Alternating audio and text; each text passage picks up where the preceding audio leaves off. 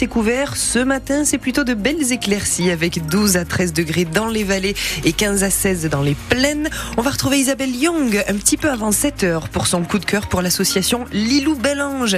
Lilou est euh, atteinte de la maladie d'Angelman et elle va porter la flamme olympique. Sa maman nous raconte tout ça à 6h50. Tout de suite, c'est les infos avec vous, Sophie Péridieu. Et les syndicats agricoles sont à l'Elysée aujourd'hui. Alors que sur le terrain, les agriculteurs maintiennent la pression. En tout cas, dans les Hautes-Pyrénées, hein, les jeunes agriculteurs depuis ce week-end ont ciblé les grandes surfaces de Lourdes, Argelès ou Tarbes. Blocage des livraisons avec euh, des tas de pneus et de fumier à Aldi, Grand Frais, au Chandra, Intermarché à Juillan, Leclerc à Ibos et cette nuit même euh, à Bagnères de Bigorre. Sylvain Lestrade a participé au blocage. Il est éleveur ovin et bovin à Ibaret, entre Tarbes et Lourdes. Et il n'est pas du tout euh, satisfait des annonces du gouvernement faites il y a trois semaines après les 12 jours de mobilisation partout en France. Des paroles, ça sert à rien. Il faut montrer Nous, c'est surtout sur la loi Egalim, surtout sur l'import.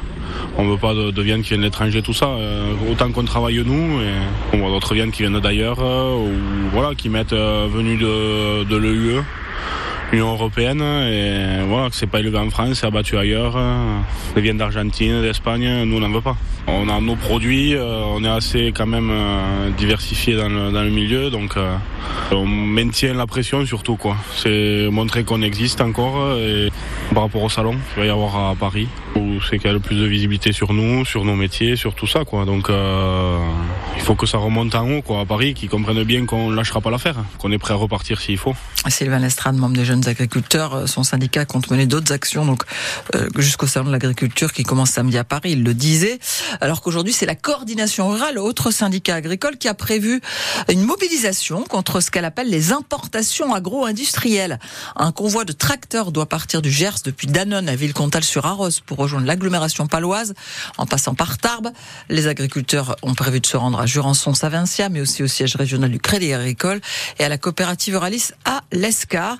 Et puis donc Emmanuel Macron reçoit FNSEA et JA aujourd'hui avant une conférence de presse du Premier ministre demain à l'approche donc du salon de l'agriculture. On parlait de Savincia, euh, propriétaire de la fromagerie des Chaumes à Jurançon. Et eh bien sachez que les éleveurs laitiers ont obtenu une rallonge de leur contrat jusqu'en octobre et sont toujours en discussion pour obtenir une hausse du prix d'achat du lait. On y revient dans le prochain journal euh, tout à l'heure à 7 heures. On parlera aussi à 7 heures de cette nouvelle attaque de loups à Bruges.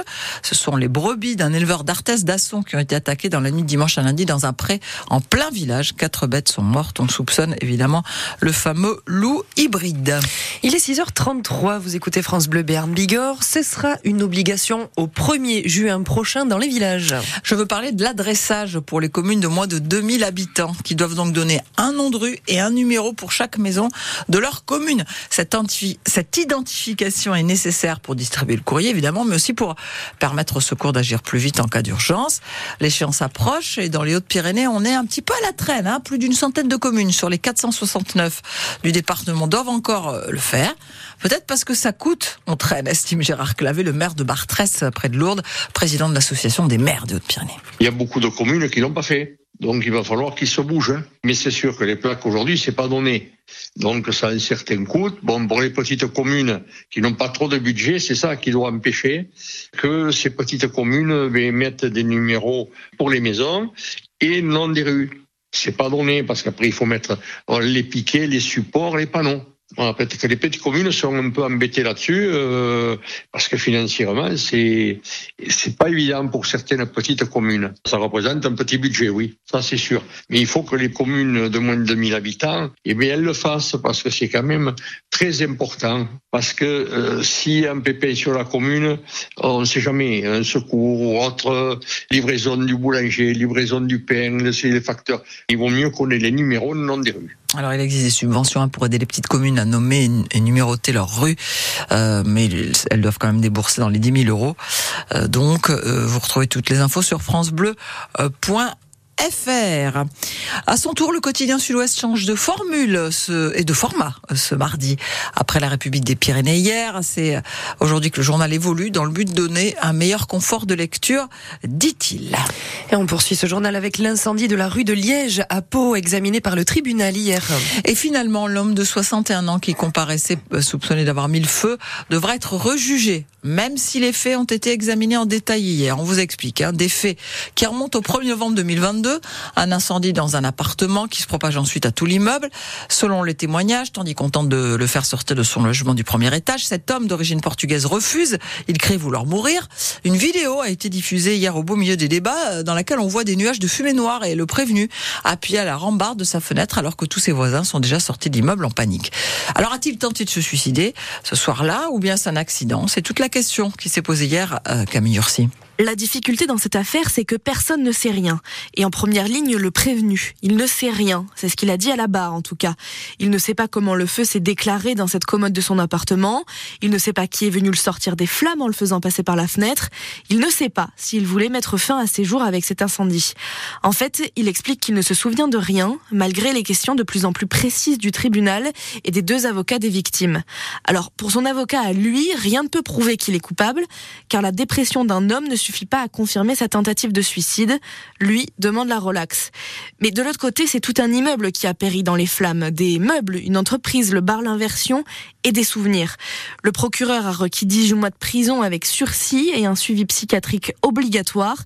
C'était sans compter sur une expertise psychiatrique faite sans traducteur assermenté au moment de l'enquête.